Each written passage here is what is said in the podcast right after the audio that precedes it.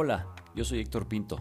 Bienvenidos al Emprendedor Real, un programa donde entrevisto a mujeres y hombres que sin tanto show están cambiando nuestro país y poco a poco el mundo en el que vivimos. ¿Cómo lo están haciendo? Por medio de las empresas que crearon o compañías en las que trabajan o en aquellas en las que han invertido. Así es que muchas gracias por escucharnos y comenzamos.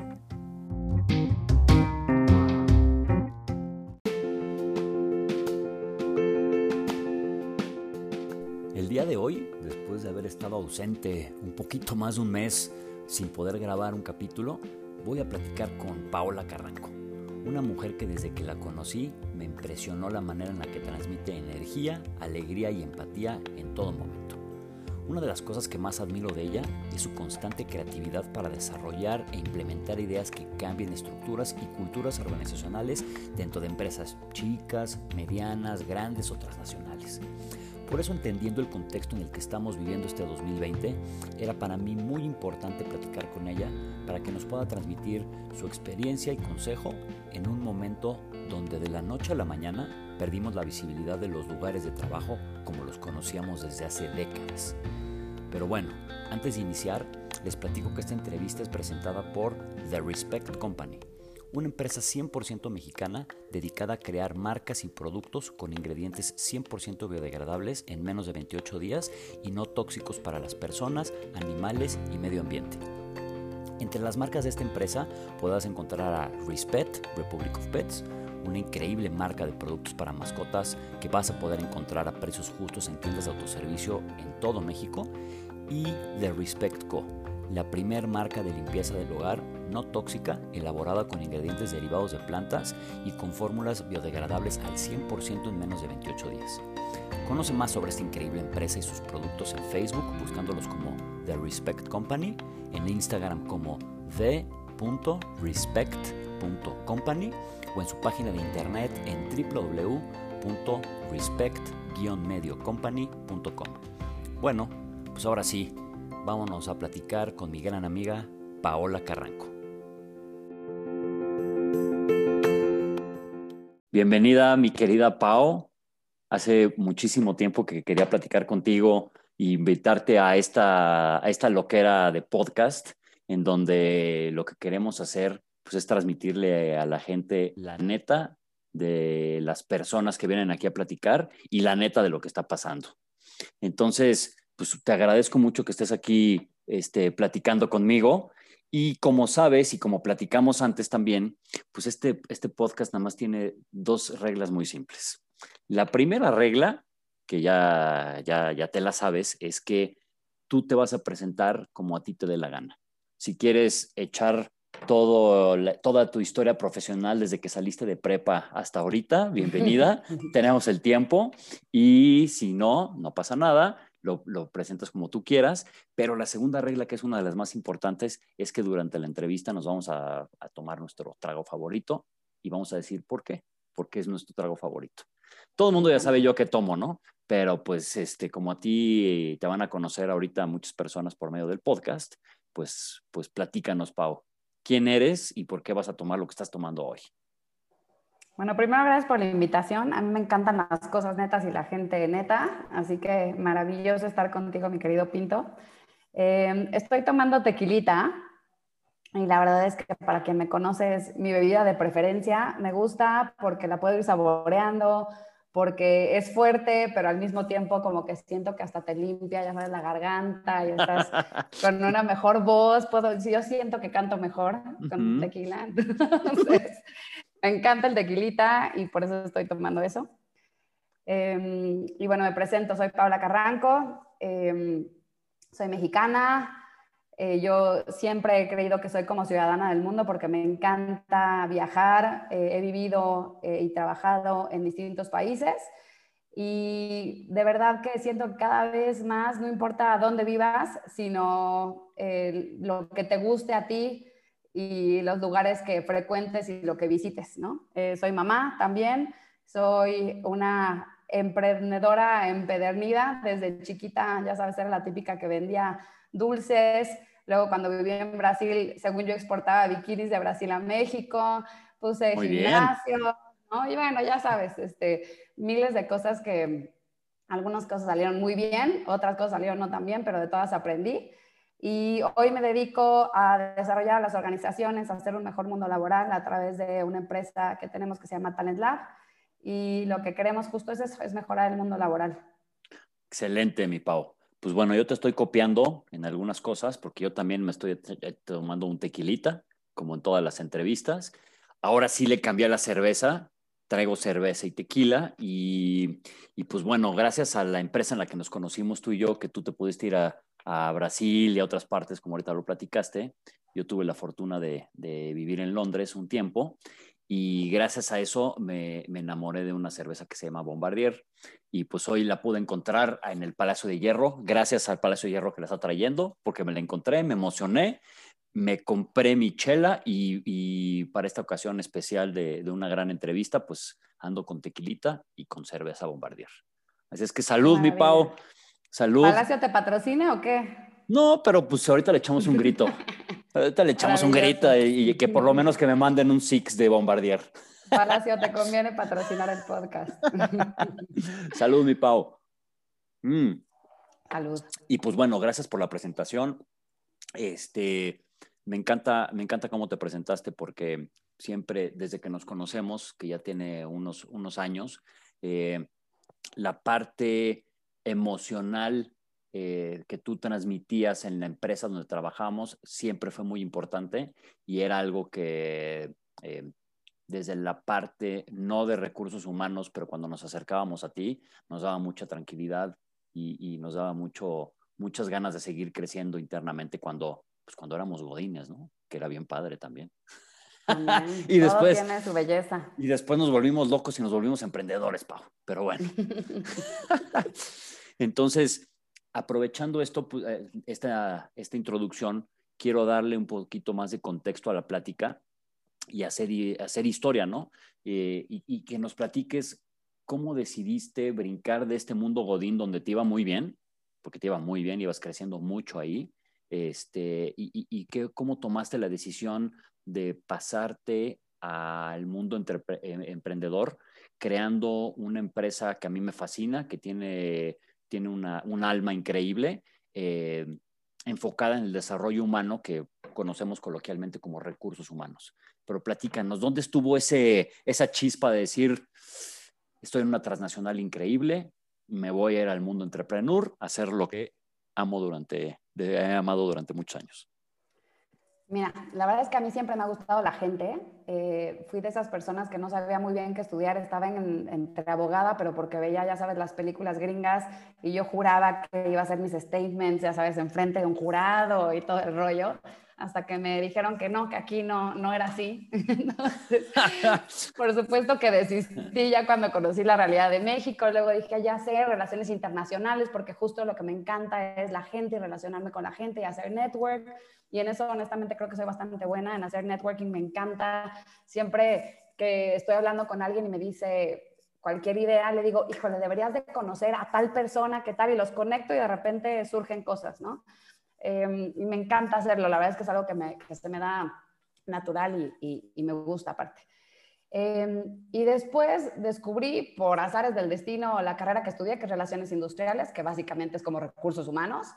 Eh, y me encantó, honestamente me encantó porque tiene todo que ver con la gente, tiene que ver con hacer crecer a la gente, con ayudar a cambiar a la gente, con gestionar las emociones de la gente y también con el mix entre la gente y el negocio, ¿no? ¿Cómo haces que el negocio crezca a través de la gente, eh, eh, no a pesar de la gente, ¿no? Entonces, eso fue a mí lo que me encantó. Eh, fui muy feliz de Godín, muy feliz. Trabajé en hoteles, trabajé en una compañía de cosméticos, eh, muy famoso internacional. Después trabajé en una compañía nacional que la compró una internacional y trabajé en toda la parte de change management para eso, lo cual me encantó todo el tema del cambio y de ahí me especialicé muchísimo en eso. Em, y de ahí me fui a una compañía de consumo muy grande en la que nos conocimos. Em, como dices, la verdad es que em, tuve grandes oportunidades ahí, tuve la oportunidad de tener a grandes jefes, de conocer muchísimas cosas, de viajar y vivir en muchos países. Yo también viví en Londres, así como en Brasil y otros países. Y la verdad es que fui muy feliz. Honestamente, lo, por lo más feliz porque, eh, por lo que yo era, era porque me decían que yo era como que entrepreneur, pero sin gastar mi dinero, ¿no? Entonces me dejaban hacer, de verdad no sabes cuántas cosas me dejaban hacer, este, y por eso digo que, que he tenido la fortuna de tener grandes jefes, porque muchas de mis ideas pasaron y dejaron que sucedieran eh, invirtiendo pues el dinero de la compañía. La mayoría de las veces no los hice perder, la verdad es que la mayoría de las veces este, sí reditó la inversión, y, la verdad es que siempre, eh, siempre me gustó este mundo del business también, entonces digo que siempre iba haciendo eh, pues negocios como que al lado. Y una de las cosas que aprendí, que todo el mundo te lo dice, pero pues que a veces que uno lo tiene que experimentar en carne propia, es que si tienes un negocio tienes que verdaderamente dedicarte al negocio y hacer que las cosas pasen eh, y, y que estés tú ahí, ¿no? Entonces, eh, yo siempre me quedé con, este tema, puse gimnasios, puse diferentes cosas y la verdad es que este aprendizaje siempre estuvo en mí. Eh, hubo un momento en mi carrera en el que se volvió un poco más político de lo normal eh, y yo honestamente pensé que no tenía que gastar mi energía en eso. Eh, quería gastar mi energía para hacer más bien a otras cosas que en vez de que, cómo quedamos bien y cómo convencemos a la gente para que quiera y ese tipo de cosas. La verdad es que me cansé de ese tema y un buen momento dije, siempre he querido ser entrepreneur y poner negocios. Si me va mal, pues ya veré qué hago y volveré a tocar las puertas del mundo corporativo, pero prefiero renunciar en este momento porque si yo me muero mañana, de lo único de lo que no me voy a arrepentir es de hacer lo que siempre quise y que justamente era poner un negocio, ¿no? Y cuando dije poner un negocio, por supuesto que tenía 20 mil ideas, así como lo hemos platicado ya antes. Eh, por ideas no, no muero, algunas muy buenas, otras más, pero, pero luego pensé y dije, a ver, si siempre lo que me ha gustado es la gente, creo que soy buena en esto y demás, la verdad es que ya me voy a aventar. Entonces, pues un buen día renuncié, eh, muy segura de lo que estaba haciendo. No creas, me costó muchísimo la decisión porque eh, quería muchísimo a esa compañía, quería muchísimo a la gente de esa compañía. Como dices, la verdad es que me iba bien, no tenía razones eh, aparentes para renunciar. Sin embargo, adentro de mí se estaba quemando algo que me decía es ahora o nunca. Y pues tomé la decisión, puse Talent Lab hace siete años, bueno, un poco más, ya casi ocho años. Eh, y desde ahí la verdad es que no me he arrepentido ni un segundo de mi vida eh, en, en, hacer lo que quise hacer. ¿no? La verdad es que me he divertido, he conocido muchísimas buenas personas, me encantan, siempre me gustaban las ventas, aunque no lo hice formalmente en una empresa, entonces ahora me encanta vender, me encanta sobre todo hacer relaciones con la gente y que nos beneficiemos de esas relaciones y de hacer, hacernos crecer. ¿no? Entonces, la verdad es que soy muy feliz, estoy encantada con el equipo que tengo, con las cosas que hacemos y me encanta la vida Godín, me encantó la vida Godín, sin embargo, ahora me fascina esta vida entrepreneur y, y, sobre todo por la adrenalina, ¿no? Soy una persona que le encantan los deportes extremos y bueno, este, este, es mega extremo. el ser entrepreneur, fíjate que qué buena, qué buena relación hiciste ahorita. El ser entrepreneur realmente es un deporte extremo, está cañón. Todo el mundo, este cuando estamos del lado, del lado Godín y, queremos brincar al lado entrepreneur, este, pensamos que, y siempre lo he dicho, pensamos que vas, vamos a estar trabajando en la playa tomando un coco este, y, que nada más vamos a trabajar dos o tres horas al día y que todo el mundo va a hacer lo demás.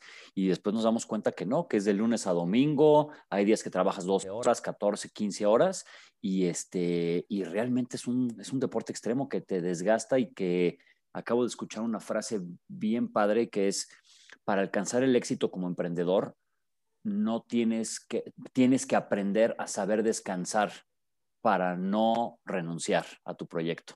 Y, este, y eso es algo que, se ha ido aprendiendo porque es un, pues, como un juego infinito, ¿no?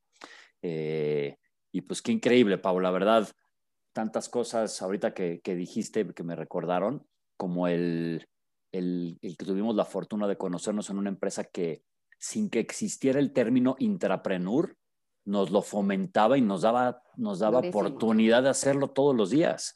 Muchísimo. Este... A ver, yo me acuerdo de las locuras que tú hacías y yo me acuerdo estando de repente en la sala en la que decidían si sí te daban la lana o no y, y, te la daban. O sea, la mayoría de las veces te dejaron hacer tus locuras y hoy muchas de esas locuras y lo que dejaste ahí lo sigue haciendo la gente sin saber que Héctor Pinto lo, lo descubrió, ¿no?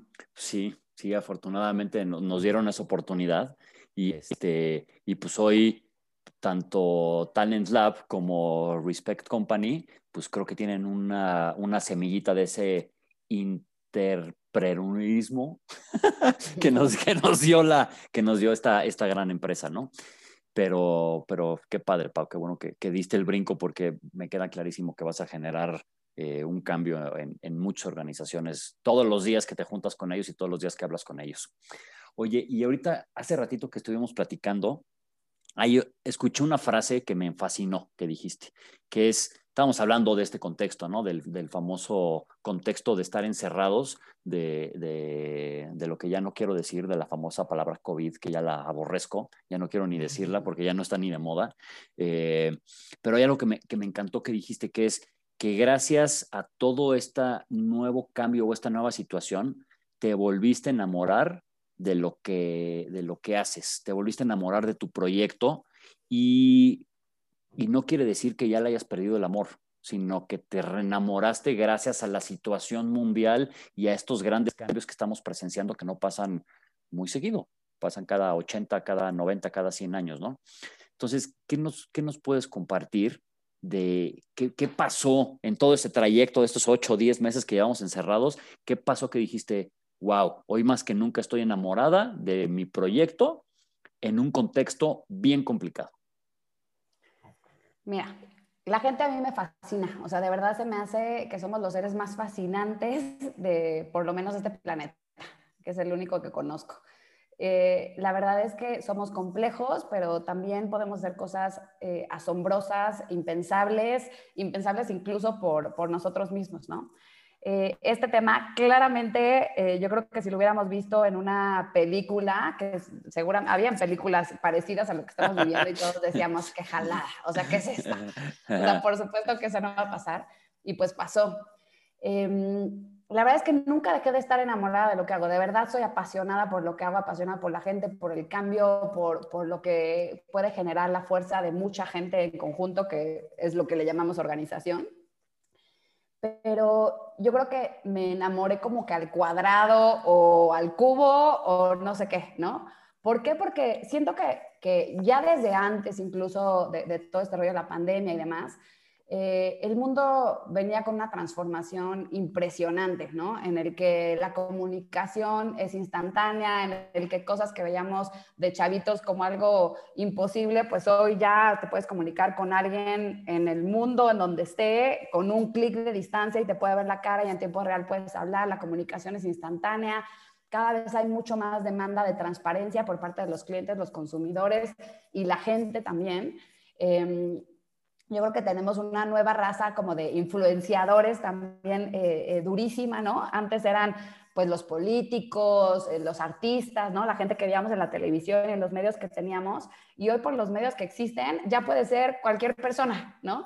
Este, cualquier persona Exacto. que tenga una buena idea, si yo me identifico contigo, con lo que crees, lo que piensas, lo que sueñas, pues ya puedo, ya puedo estar contigo, ¿no? Y siento que jugamos todo el tiempo a ponernos al día y esa incomodidad es yo creo que donde la magia justamente sucede, ¿no?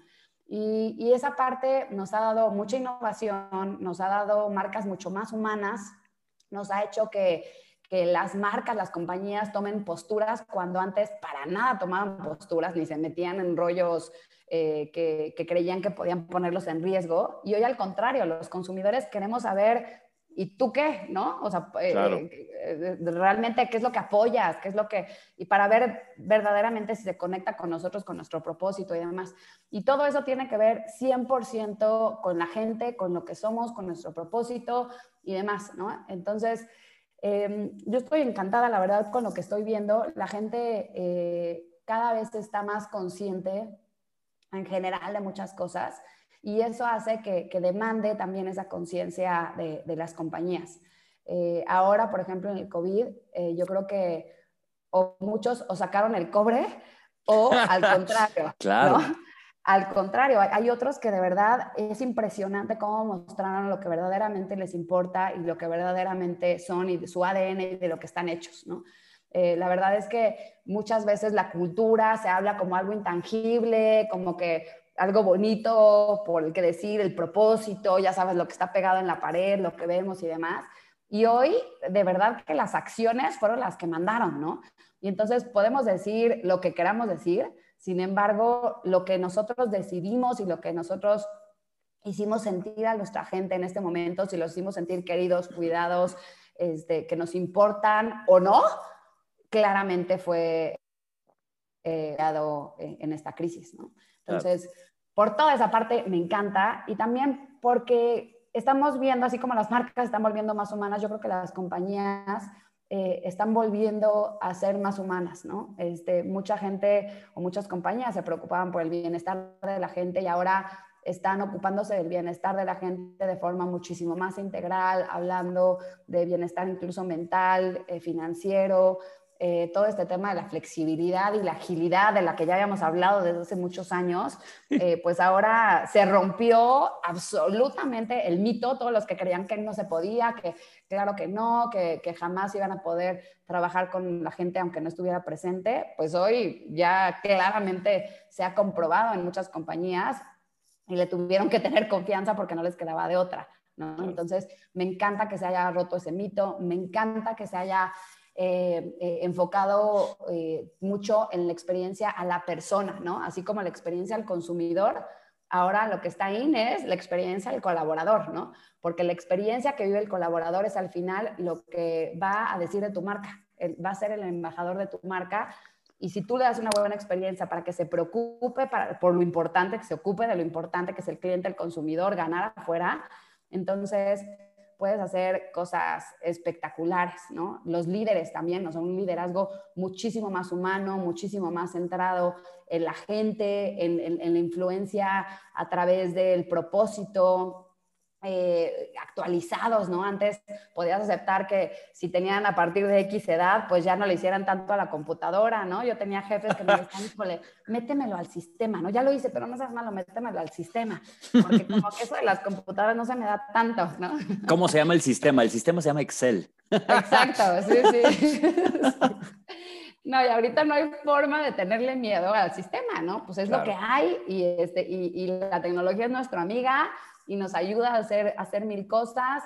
Eh, y la verdad es que, de nuevo, la gente, los líderes, las compañías, las culturas, eh, están teniendo una progresión que me parece espectacular, ¿no? Hubo un tiempo, por ejemplo, en el que se enfocaban mucho a procesos y ahora nos estamos enfocando muchísimo más a cómo somos ágiles, eh, cómo somos eficientes verdaderamente, cómo eliminamos la burocracia y tanto control que quisimos poner durante muchos años que en verdad no sirve para mucho, ¿no? Claro sirve muchísimo más el estar listos para el mercado, el innovar las ideas de la gente, que la gente se sienta segura de decir sus ideas. Entonces, por todo esto es que estoy súper vuelta a enamorar. Me encanta que, que, se hayan derribado esos mitos. Me encanta que, que, que, la gente esté más abierta a estas cosas porque ya no tenemos que luchar tanto para, para que sucedan y lo compran porque ya lo están viviendo.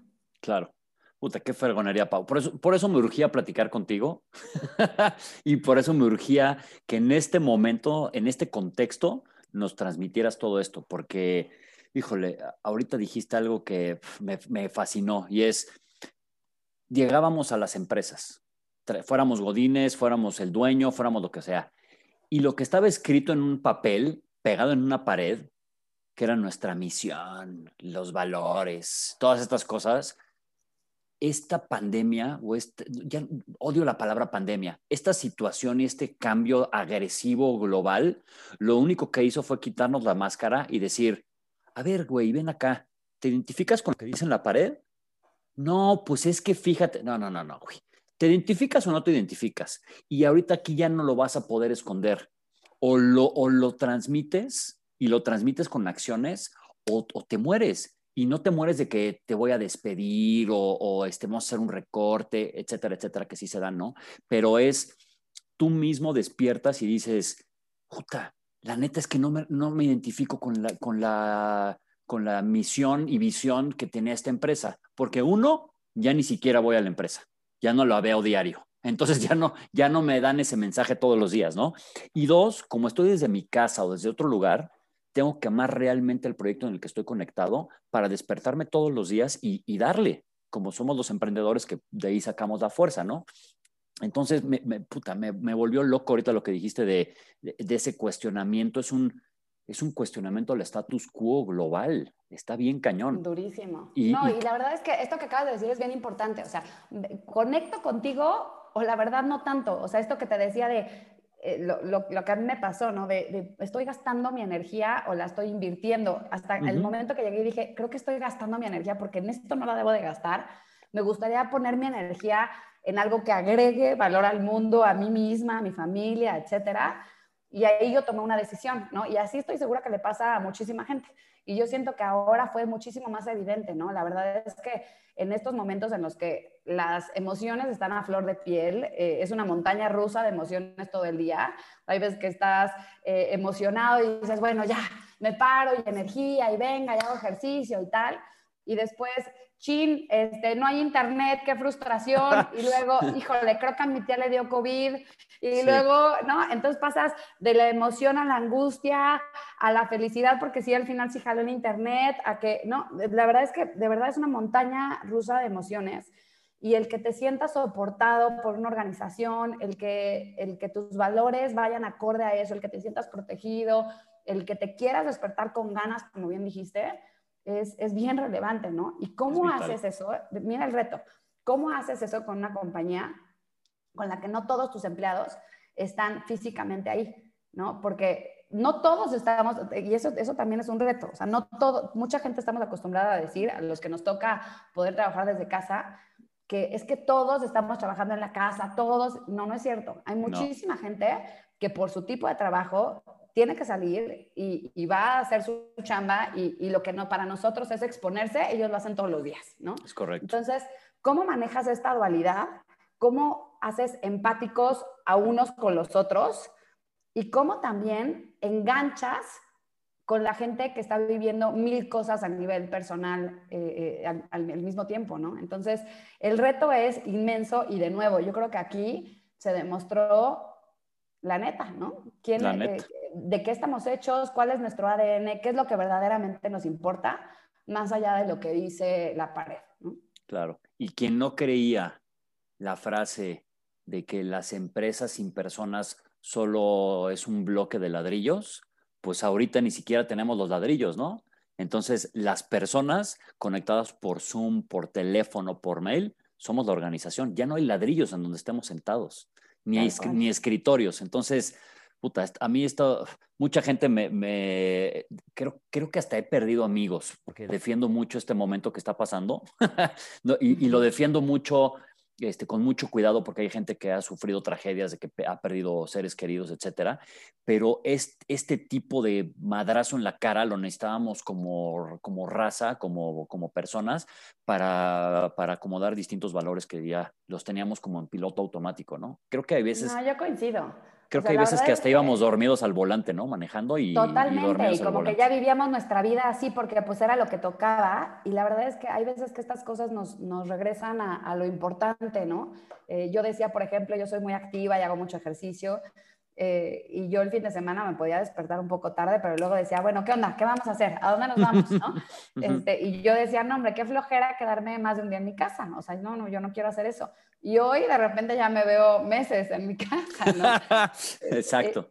y así he encontrado cosas increíbles. Ahora tengo un huertito, por ejemplo, acá por en mi terraza y yo soy fan y yo ya pienso que puedo hacer hasta eh, granjera o no, no sé qué, qué, qué, pienso que puedo hacer, pero de verdad eh, te, reencuentras de una forma distinta, regresas a los básicos y como bien acabas de decir, hay que tener cuidado con, que decir, con decir qué increíble esto, porque todo el mundo lo está viviendo diferente, hay mucha gente que ha perdido su trabajo, hay gente que ha perdido personas valiosas y, y hasta eso hay que tener, hay que tener cuidado, ¿no? La verdad es que eh, eh, la empatía y el ser humano eh, va siempre, bueno, en mi punto de vista, va siempre primero a nivel personal, pero sobre todo también en las organizaciones, ¿no? La, gente eh, eh, hace las organizaciones, las organizaciones no son los ladrillos, no son los productos. quien mueve los productos, quien mueve los sistemas es la gente, ¿no? Entonces, este, pues tenerla de nuestro lado, cuidarla como, como lo que signifique cuidarla para tu gente es, es, importante. Y la otra es el trabajo es, es, un acto, no, no, es un lugar, ¿no? Antes decíamos, voy al trabajo, ¿no? Y ahora voy al trabajo y el trabajo puede hacerse en el baño, ¿no? En la cocina, este, en la mesa del comedor, o sea, el trabajo es una actividad, no un lugar, ¿no? Entonces, el, el pensar de esa forma distinta para muchas organizaciones les ha costado trabajo y, y a mí me encanta que, que, que esté sucediendo, ¿no? Claro. Y, y, vamos a conectar el, el, título del podcast, Pau, que me encantó cómo lo definimos, ¿no?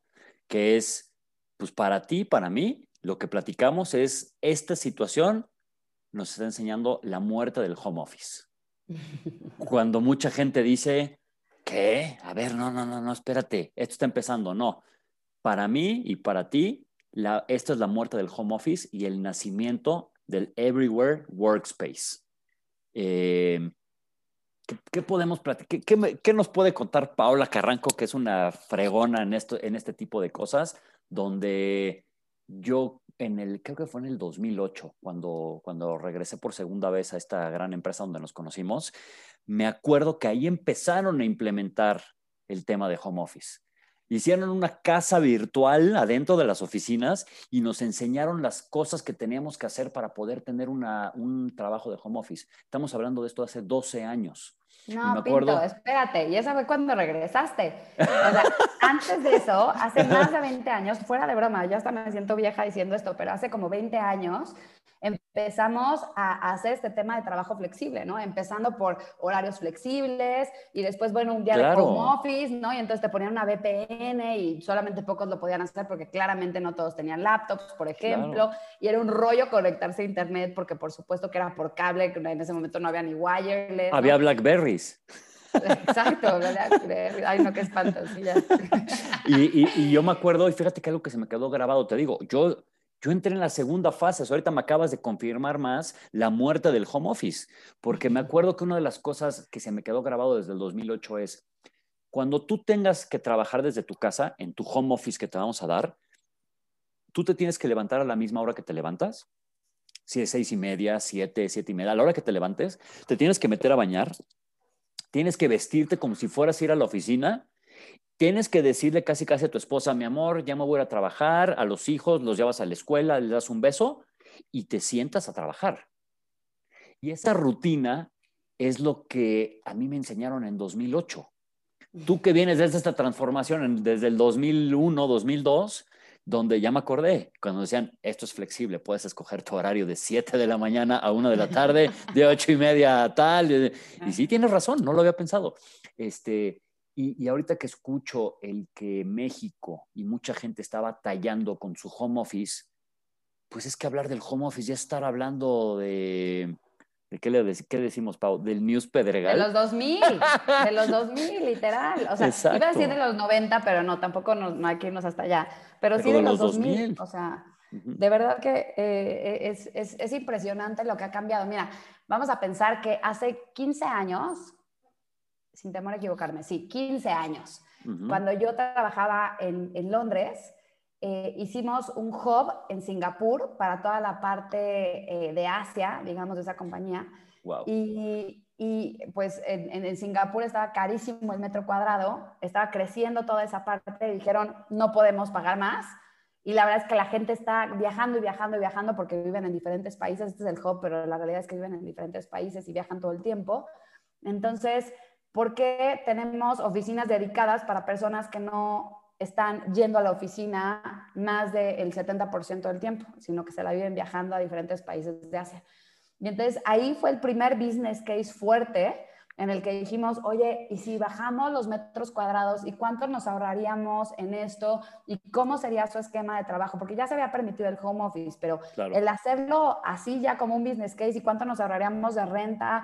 Eh, y también de luz y también de agua y cómo, el bien que le haríamos a la gente y por qué la gente quisiera hacerlo y cómo los conectamos y demás fue hace 15 años. Entonces, ese home office que conocimos hace un tiempo, claramente ya se murió, ¿no? Ahorita creemos que es algo muy novedoso y sí es muy novedoso para algunas compañías, para muchos clientes incluso está siendo novedoso. Claro. Eh, créeme que hace un año hablabas de esto y en muchas compañías decían, no, no, pero es que nosotros todavía no estamos ahí, ¿no? Eh, tienen que venir a checar tarjeta. Sí, pues sí. Y la realidad es que, a ver, la tecnología da este, eh, eh, si contratas a alguien es porque le tienes confianza y si no le tienes confianza para que trabaje en su casa o en otro lugar, la realidad es que pues ni para qué tienes a esa persona porque va a abusar de ti en tu casa, en la playa o también evidentemente en tu oficina, ¿no? Entonces, em, claramente esto ha, ha evolucionado durísimo, ¿no? Eh, nosotros incluso tenemos dentro de nuestra práctica algo que le llamábamos Anywhere Ready Working, ¿no? Que es, estés donde estés, puedes estar listo para trabajar. Hoy le llamamos flexibilidad inteligente, ¿no? Porque es inteligente y es con la gente, ¿no? Entonces, eh, la verdad es que ha cambiado muchísimo. A ver, ahora no estamos yendo a la oficina, pero por ejemplo, yo me había, eh, teníamos varias opciones y nosotros decidimos, por ejemplo, irnos a un coworking, ¿no? Y en este coworking decíamos, pues claro, es que ¿para qué necesitamos pagar toda una oficina si podemos compartir algunos servicios? Al final tenemos nuestro espacio dedicado, pero también tenemos salas de juntas, pero también tenemos X cosa, ¿no? Entonces, como que el ego, digamos, de tener tus oficinas, tu espacio, bueno, hay, hay, hay personas que tienen, ya sabes, su baño dentro de su oficina y, qué padre, qué bueno que, que tengan su baño dentro de su oficina, pero la realidad es que pues no es tan necesario, ¿no? Y estar pagando por eso, por, por este espacio inutilizado, no tiene nada de sentido. Eh, antes, por ejemplo, la gente decía, es que ¿cómo voy a dar eh, a la gente permiso de hacer este, teletrabajo o, home office o como le llaman, ¿no? Eh, ¿Qué tal que se van a la playa y que trabajan de ahí? O sea, no, me van a ver la cara. Y yo siempre le decía, y si se van a la playa y trabajan desde ahí y te dan los resultados, ¿qué te importa? ¿Qué diablos? Tiene que, no pasa nada si está en la playa con su Qué rico, no seas envidioso, qué rico que se tome su piña colada, que esté en traje de baño en chanclitas bajo el sol qué maravilla que pueda trabajar desde ahí. Si desde ahí es productivo, si desde ahí da resultados, si desde ahí hace que las cosas sucedan, trabaja en equipo, innova, da buen servicio a tus clientes, venga, pues que trabaje donde sea, ¿no? Pero este tabú mental se tenía durísimo. Y ahora justamente eso está pasando, ¿no? Mucha gente, eh, conocidos eh, de míos y seguro tuyos, eh, que vivían, por ejemplo, en una ciudad como la Ciudad de México o en cualquier otra ciudad, de repente ahora se fueron a vivir a otro lugar, ¿no? Si tenían la fortuna de tener una casa de fin de semana, ahora resulta que esa es su casa verdadera, ¿no? Claro. Y se fueron a vivir a, a, otro lugar, hay gente que hoy está viviendo en la playa, hay gente que está tomando calls desde allá, y, y ni nos damos cuenta, y honestamente ni nos importa. Ni nos debería de importar, por supuesto, porque si la gente está cumpliendo con lo que tiene que cumplir, pues eso es lo que eso es lo que verdaderamente impacta en el negocio, ¿no? Entonces decimos, podemos decir que está muriendo el home office y también está muriendo la hora nalga. Ay, qué rico, ojalá, ojalá. La hora nalga de la oficina de tengo que ver que está ahí de 9 a tal, está muriendo y esperemos que eso sí sea un espécimen en extinción que dure muy poquito, ¿no? Oye, déjame decirte, ojalá que eso muera. Eh, eh, nosotros cuando hemos hecho este tipo de procesos en compañías, eh, muchas veces hacemos diagnósticos, ¿no? Y entonces decimos cuánto tiempo pasas en la oficina y por qué pasas ese tiempo y qué haces en ese tiempo y demás, ¿no? Y la gente, o sea, ni siquiera era por lo que nosotros veíamos, la gente nos decía que, se, que llegaba temprano o se quedaba más tarde, porque cómo lo iba a ver el jefe que cuando él llegara o ella llegara, la persona no estuviera ahí, ¿no? O, imagínate, iba a pensar que tenía falta de compromiso si se iba antes de que se fuera la jefa o el jefe, ¿no? Entonces, esa es la definición de hora nalga. A ver, qué pena, a mí me da, me da muchísima pena que México sea de los países menos productivos y mucho yo creo que se da por esta idiosincrasia, ¿no? Jerárquica de, de le sirvo al patrón y todo lo que necesite eh, eh, y tiene que verme aunque no esté haciendo nada, ¿no? Estoy jugando solitario, pagando el banco, haciéndome mensa con mi comadre de al lado, tomando mi cafecito. Qué tontería, ¿no? O sea, la verdad es que, a ver, podemos evidentemente venir a hacer relaciones, de hecho las compañías, todo está hecho a base de relaciones, pero el hacer horas que no merecen la pena, de nuevo jugando solitario, cualquier tontería, Candy Crush ahora, o, que juegues, este, de verdad que es, es, una tontería, ¿no? Eso no produce para nadie, al contrario, desengancha a la gente, desengancha a la familia. Imagínate la familia, ¿no? Llegas tarde. Eh, y, y, por qué llegas tarde? Ay, no, es que mi jefe no se iba. Ay, qué vergüenza. O sea, y yo aquí soy tu hijo y te estoy esperando solo porque tu jefe se no se va. Dile a tu jefe que se vaya. Si no tienes nada que hacer, ¿Para qué te quedas ahí, no? A mí me, me sorprende que la mayoría de veces que, que, la gente no se va temprano y demás, es mucho por eso, es por desorganización o porque van a sentir una falta de compromiso de mi parte. Y ahora añádale la cantidad de tiempo, de trayecto entre la oficina y, la casa, ¿no? En ciudades grandes, en metrópolis como en la que vivimos, eh, puede, el tiempo promedio, por lo menos en la Ciudad de México, es de tres horas. Imagínate. ¿no? De ida y venida, ¿no? O sea, por lo menos hora y media de ida y venida. Y hay personas que hasta seis, ¿eh? Claro. Entonces, imagínate, qué puedes hacer con tres horas, con seis horas de tu vida. Claro. Todos los días. Oye, oye Pau, y a ver, ahí, ahí quiero, es más, y hasta me voy a aventar un anuncio de, este consejo es patrocinado por Talent Lab, porque seguro no es barato el consejo, la pregunta que te voy a decir, pero ¿cómo ves? Claro que es barato, es barato. es barato. Por lo que te va a redituar siempre es barato. Exacto, es correcto. Dije, dije la, la respuesta, la dije mal. pero que la neta, hablando emprendedor real, podcast que dice las netas, ¿cómo ves a México con el problema cultural que siempre hemos tenido? Ante un escenario como este, porque ahorita dijimos cosas muy importantes. Eh, ¿Me tiene que ver mi jefe sentado? O me tenía, ahorita no he podido, ¿no? Pero me tenía que ver mi jefe sentado para que pensara que estoy trabajando y lo que me paga al mes realmente se le está retornando en hora nalga. Y dos, en muchas ocasiones, y yo también lo he escuchado y le he preguntado a mucha gente y me lo ha dicho, es yo no puedo llegar temprano a mi casa y no me puedo ir tarde a la oficina porque si no mi familia va a pensar que soy un huevón. Ah, por eh, supuesto. Es, entonces, ¿cómo, ¿cómo ves tú como experta en estos temas el que, el que se le está imponiendo a México en todos los niveles? Porque nosotros, la verdad, somos muy privilegiados de haber trabajado donde trabajamos, haber estudiado donde estudiamos, pero el, el, el grueso de la población este, que muchas veces, no muchas veces, que la gran mayoría trabaja en empresas que no son transnacionales, empresas que son fundadas por personas que no tienen la preparación, no tienen los recursos para, para invertir en lo que estamos diciendo. ¿Qué tan fuerte va a ser el madrazo para México cuando se le imponga un home office que ya está caduco? A ver, está haciendo ese madrazo. O sea, honestamente, no es que se le imponga, ya ya es. O sea, eh, nos lo impuso la vida, este, el cuidado de la salud, los famosos semáforos de salud, etcétera, ¿no? Entonces, yo creo que está haciendo un golpe fuerte. Este, no creo que todo el mundo esté preparado para asumirlo, sobre todo mentalmente. Yo creo que tecnológicamente en general eh, veo un gran avance. Sin embargo, tenemos muchas creencias, eh, como bien dices, presiones incluso familiares y sociales que nos impiden llegar allá. Entonces, trabajar en nuestro mindset, trabajar en esas creencias que ya deberían de ser caducas, en estos paradigmas que no nos dejan avanzar, me parece que es importante. Yo siempre he creído, yo soy enamorada de mi país y he creído que, que tenemos un potencial impresionante en todos los sentidos, en los recursos naturales, en nuestra cultura, en nuestra gente, en el potencial que tenemos, en la imaginación y en el ingenio que nosotros tenemos. Y yo creo que hemos tenido la mala suerte de, bueno, no sé si la mala suerte, la mala decisión de, de no tener, me estoy metiendo ya en temas políticos, pero Adelante.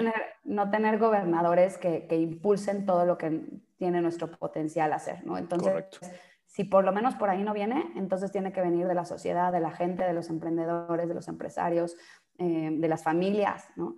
Eh, yo creo que queda en nosotros, queda en nosotros el tema de la evolución. Yo creo que hay que trabajar muchísimo en las, más que en las políticas, en las prácticas, en las prácticas de la gente, en cuál es nuestra forma de liderar, cuál es nuestra forma de pensar, ¿no? Hay, hay, hay compañías con las que incluso hemos trabajado con las familias para que hagan un contracting, ¿no? Entre, entre ellos y decirle, a ver, tu mamá o tu papá está trabajando en este momento y cuando ponga un semáforo rojo así visible en su mesa de trabajo, la mesa que sea, la del comedor, la de un escritorio dedicado, no sé, no importa la que sea. Lo tienes que respetar. Lo tienes que respetar, ¿no? no significa que puede en ese momento abrirle al del gas ni recibir a la persona que vende por catálogo, ni, ¿no? no o sea, no, no puede ir a recoger a los niños en ese momento o cualquier otra cosa. Yo creo que es importante trabajar en todos los niveles de nuestra sociedad, de nuestra idiosincrasia. De verdad, creo en el gran potencial que tiene México y que parte de cada uno de nosotros el poder evolucionar en la forma en la que pensamos para que actuemos diferente y tengamos unos hábitos distintos. Eso es lo que sí nos va a llevar a ser esa potencia que siempre hemos soñado ser. Ya. Dos consejos rapidísimos, Pau. ¿Qué hacemos los que tenemos la responsabilidad hoy de, personas a nuestro cargo eh, como emprendedores y qué, qué hacemos o qué hacen los que son empleados que tienen a su responsabilidad gente a su cargo en un contexto así? Para, para eh, dos ejemplos rápidos, como el que uno, es más, dos, porque uno ya no los dijiste y es muy bueno, el del semáforo rojo. Otros dos que se te ocurran. Mira, lo primero es contraten buena gente. O sea, eh, muchas veces tenemos un pensamiento chiquito, ¿no? Y bueno, pues sabe a esto, sabe hacer este sistema Excel, ¿no? Como decías hace ratito. ya, venga, contrátalo, ¿no? O contrátala. Y yo creo que eh, es importante darle oportunidad a la gente, independientemente de que hoy sepa en dónde haya trabajado o en dónde haya estudiado, pero por el potencial que tiene la gente para aprender, para cambiar, para liderar, para dar ideas, para hacer cosas. Entonces, primero contratar bien. O sea, ese es lo primero y lo más importante, porque la gente es lo que verdaderamente hace la diferencia. Puedes tener la mejor oficina, el mejor sistema, un súper buen producto, pero si no tienes buenas personas que estén detrás de todo esto, dando un buen servicio al cliente, mejorando el producto, haciendo que las cosas suceden, que se lleven bien, una buena cultura organizacional para hacer que las cosas fluyan, la ya cosa valió. Ya valió. Entonces, contraten bien inviertan en la cultura de su organización, definan cuál es ese ADN que los hace especial, eh, por qué ustedes viven, por qué a la gente le debería importar que ustedes vivan, eh, qué bien le están haciendo al mundo, qué bien le están haciendo a la gente que trabaja con ustedes. Eh, y derivado de eso, avanzar y crear programas y, una fortaleza interna que nadie les pueda copiar, ¿no? Eso es algo bien importante. y el tercer punto es confiar en la gente, ¿no? Ya que tienes la buena gente y la buena cultura, entonces confía en que van a hacer el trabajo como deben de hacer. Hay personas que van a abusar, seguramente, eso es un hecho, pero iban a abusar en el trabajo físico, presencial y también en el trabajo virtual, ¿no? Claro. Se dice que, que 5% de la gente que trabaja virtualmente va a abusar del trabajo virtual, se va a conectar pero no se conecta, va a ser como que trabaja pero no trabaja, etc. Pero se ha comprobado que de ese 5%, el 90% también ya estaba abusando antes. wow. Entonces, la realidad es que eh, el trabajo físico no te lo no, no, te garantiza que la gente vaya a hacer mejor trabajo. Entonces, habiendo dicho esto, eh, sí es importante que también trabajando de forma virtual, realmente trabajen en conectar con la gente, en hacer espacios para conectar de forma humana con la gente y no nada más de trabajo, que ese cafecito que de repente te ibas a tomar presencialmente, pues ahora te lo tomes de una forma virtual o hagas un espacio de nuevo para conectar de humano a humano, para saber cómo están, para ocuparte ¿no? de, ese tipo de cosas y escucharlos, porque de nuevo estamos viviendo una montaña rusa de, de emociones y, sí es muy importante el que la gente sienta que le importas, pero de forma genuina, ¿no? Nunca de forma actuada porque se nota. Entonces, si realmente te importa, haz, hazlo ver. Y con los jefes, eh, una de las cosas que, que me he topado ahora con varios clientes es que muchos están siendo como micromanagers, ¿no? Eh, estas juntas de todos los días que quieren tener con su gente para saber en qué van, cómo van, qué avanzaron, no sé qué, ¿verdad? Y de repente se tardan más en las juntas que en el tiempo que las personas tienen que hacer su trabajo, ¿no? Entonces llega el siguiente día y pues resulta que la verdad tampoco la gente avanzó tanto. Entonces, eh, sí poner puntos de chequeo, pero no tan seguidos ni tan largos, ni tan extensos que luego la gente se aburre, ni te está haciendo caso, eh, no genera ningún valor, ¿no? Entonces, hacer puntos de chequeo que, merezcan la pena, facilitarles el trabajo a la gente. Este, la gente quiere más guías que, que, le digas exactamente qué hacer, ¿no? De nuevo, si contrataste bien a la gente, entonces la gente ya es talentosa para saber lo que tiene que hacer. Claro. Eh, entonces, con unas guías, con las preguntas adecuadas y demás, con un coaching bueno, la realidad es que puedes hacer maravillas y la gente te va a sorprender siempre. Entonces, confiar en la gente, hacer espacios para escucharlos, hacer espacio para, para generar equipo, sobre todo para la gente nueva. Imagínate que, que, hay gente nueva que entró a trabajar en pandemia, ¿no? Entonces, que nunca vio a sus colegas físicamente, no sabe cómo huelen, cómo son, qué tan altos, ¿no? Este, ese tipo de cosas, porque aquí muchos estamos sentados y no nos vemos este, nuestras verdaderas proporciones. ¿no? Que estamos en, en, pijama todo el día con, con traje y corbata, con saco y corbata. boxers y, ¿no? este, y, y calcetín o descalzo. Que, güey, déjame decirte un, un, dato curioso. Estamos haciendo un juego de, de los 100 godines dijeron, ¿no? En pandemia. Este, y entonces lanzamos esta pregunta a, a varias personas. Y, y, dicen, ¿qué es lo que extrañarías si volvieras a trabajar en la, en, a la oficina? Y una de las cosas que la gente más extrañaría es trabajar sin zapatos. Wow. Pero mira, mira esto, o sea, es un insight. O sea, si te fijas, es un insight. ¿Por qué? Porque el trabajar sin zapatos es comodidad, ¿no? Claro. Es tocar piso, tocar suelo, tocar tierra. Y tú sabes que una compañía europea escuchó esto y adivina qué hizo. Puso, Puso así como en los brincolines, Ajá. así de los niños, ya sabes que ponen como cajitas eh, para poner tus zapatos. Ajá. Puso brincolines para que desinfectes tus zapatos, los dejes ahí y entonces tú trabajes en calcetines o no. descalzo si no traías calcetines. ¿no? wow. No, y, y, eso, y eso ve, ve en términos culturales y en términos de mindset lo que pasa. O claro. sea, aquí estás como en tu casa, aquí te puedes sentir cómodo, eh, aquí estamos en confianza, ¿no? Y es el primer paso, ¿no? Señal. Y es el primer paso. Tal vez les dicen, ya no traes, ya no traes este, tus zapatos, estás en calcetines, ahora ve y trabaja en donde quieras de este espacio.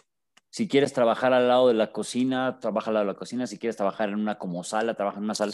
Y ahora también ya le estás replicando la experiencia de cuando trabajó en su casa dentro de esta pandemia encerrado, pero ahora ya en espacio físico.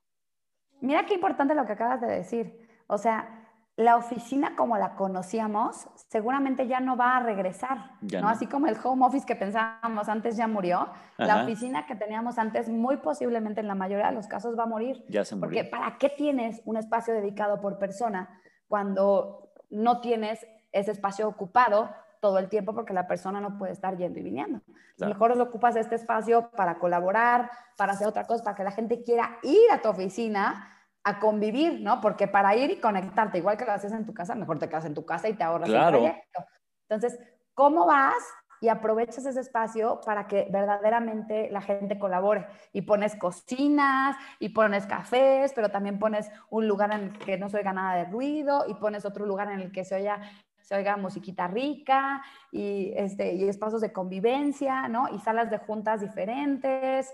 Eh, o sea, tenemos que antojarle a la gente ir a trabajar, porque la gente con la que se va a encontrar, el lugar en el que está, eh, las cosas que, que, que, les genere el ambiente, es algo mejor que lo que está en su casa, ¿no? Es la primera vez que la oficina va a competir contra la casa, ¿no? o sea, porque antes era, la casa es mi lugar cómodo, me voy a un lugar rígido que es la oficina, donde tengo esta disciplina y tengo que estar sentado las nueve horas o doce y tarjeta y todo el rollo. Y ahora ya va a ser una competencia de, pues si no me ponen la oficina igual de cozy que mi casa, a la chingada, me quedo en mi casa. Oye, espérate, pero también es un reto para la familia. Yo no sabes cuánta gente conocido que me dice, me llevo pésimo con mi pareja y me urge, me urge salirme de aquí, ¿no? O, o, o, me urge que mi esposo, mi esposa se vaya de aquí. Yo no estaba acostumbrado, claro. acostumbrada a que esté aquí, ya manda qué vamos a comer, qué no sé qué, todas las cosas que no se da cuenta, ahora de todo se da cuenta, ¿no? Entonces, esa competencia es para los dos lados, ¿no? Y, y, y son los hábitos que se crearon mal durante 50 años, porque el que, el que la esposa o el esposo no aguanta a la esposa o la esposa no aguanta al esposo, pues no es natural.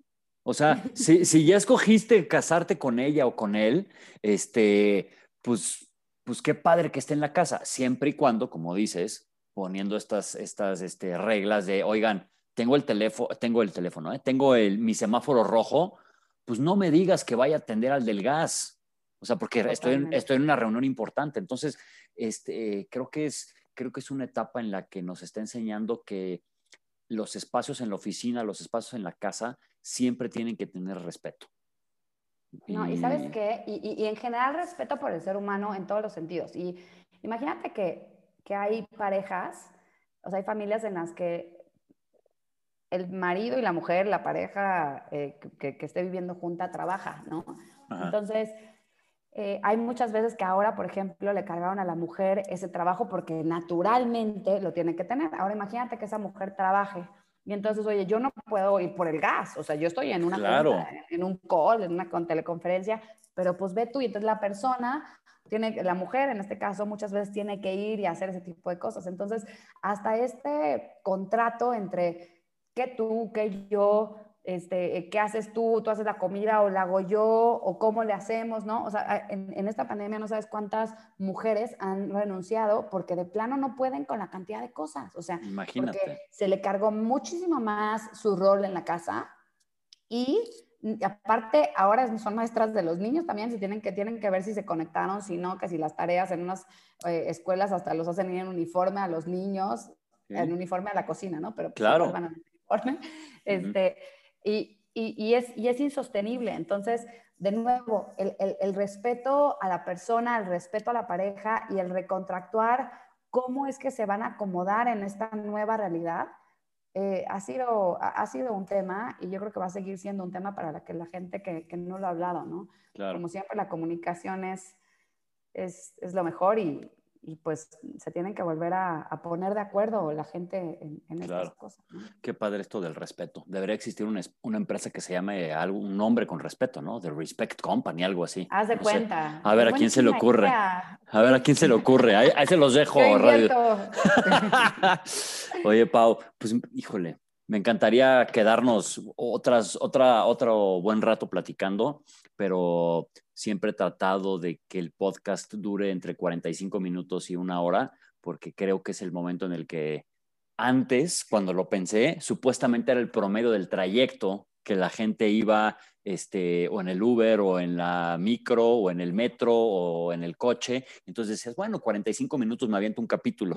El tema es que ahorita pues de la, del cuarto a la cocina, pues ya haces 40 segundos. Entonces, este, he tratado de, de, reducir un poquito el tiempo del podcast, pero te lo juro que mil gracias por, por haberme este, regalado un buen tiempo de, para platicar, para compartirnos toda tu experiencia que no cabe en esta hora. O sea, nos tendríamos que quedar muchísimo tiempo y, traté de, acortarlo para que la gente que lo escuche se lleve, se lleve puntos muy importantes y, lo más importante que se lleve la neta, la neta de lo que está pasando y la neta de una experta que nos puede decir unos tips para, para cómo, cómo poder este, domar o, navegar en estos tiempos complicados, ¿no?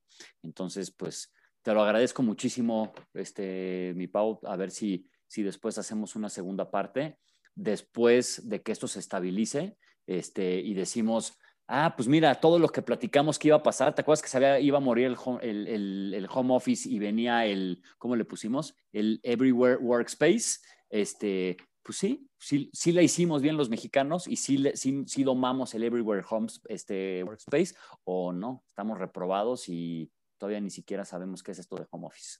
Totalmente. No, muchas gracias, Pinto. De verdad que para mí ha sido un verdadero placer. Me encanta platicar contigo. Y yo lo que les diría es, aprovechemos la oportunidad. O sea, nadie niega que esto es un momento complicado para muchos y no es que para todos. Todos hemos tenido que cambiar cosas y demás. Eh, y alguna vez leí una frase que me marcó muchísimo, ¿no? Que mientras unos están llorando, otros les están vendiendo Kleenex a estos que lloran. Entonces, ¿Cómo hacemos para aprovechar la oportunidad? Eh, no necesariamente vendiendo Kleenex, ¿no? O pañuelos faciales, si es que es otra compañía.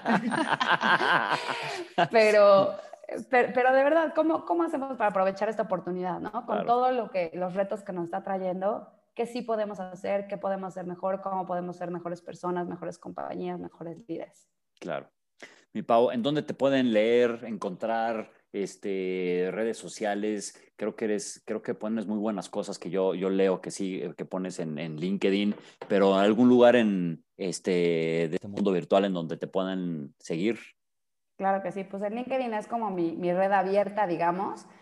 Entonces, ahí encantada, Paola Carranco, ahí me pueden encontrar conecto con todo el que quiera conectar conmigo, menos los que sean groseros o pasados, que casi no me ha tocado, pero bueno, siempre puede existir. El eh, LinkedIn es más tranquilo, ¿no? Mega, no, mega tranquilo y es profesional y pues al final es a lo que yo me dedico, entonces ahí encantada de conectar con quien quiera conectar. Buenísimo. Este, en serio, busquen a Pau en, en LinkedIn porque en este momento es el momento correcto en invertir, no en gastar, gastar ah, e, es la peor palabra que podemos poner en este momento, es invertir en lo que acabamos de, escuchar de Paola, de, en las personas y no en los ladrillos. Así es que si tenían pensado poner un letrero gigante en los edificios donde iban todas las personas, ahorres esa lana y mejor échenle un grito a Pau. Talent Lab, talentlab.mx o talentlab.com talenta.mx o talenta.com.co porque ya estamos en Colombia, también en Perú. Entonces, encantados, encantados de, ayudar y de hacer mejor este mundo laboral. Buenísimo, mi Pau. Pues mil gracias, te mando un abrazote, salud, ya, yo casi ya me acabé mi tequila. Salud. yo también. Y, este, y seguimos platicando. Te mando un abrazote. Venga, gracias, Muchas gracias por escuchar un capítulo más del Emprendedor Real. Si te gustó el programa, envíalo a tus amigos por medio de WhatsApp, dando clic en compartir desde Spotify para que a su vez ellos y ellas lo compartan para ser más y más personas las que escuchamos entrevistas sobre emprendedores, inversionistas, godines, pero lo más importante, sobre personas reales. Yo soy Héctor Pinto y muchísimas gracias por escuchar El Emprendedor Real. Hasta luego.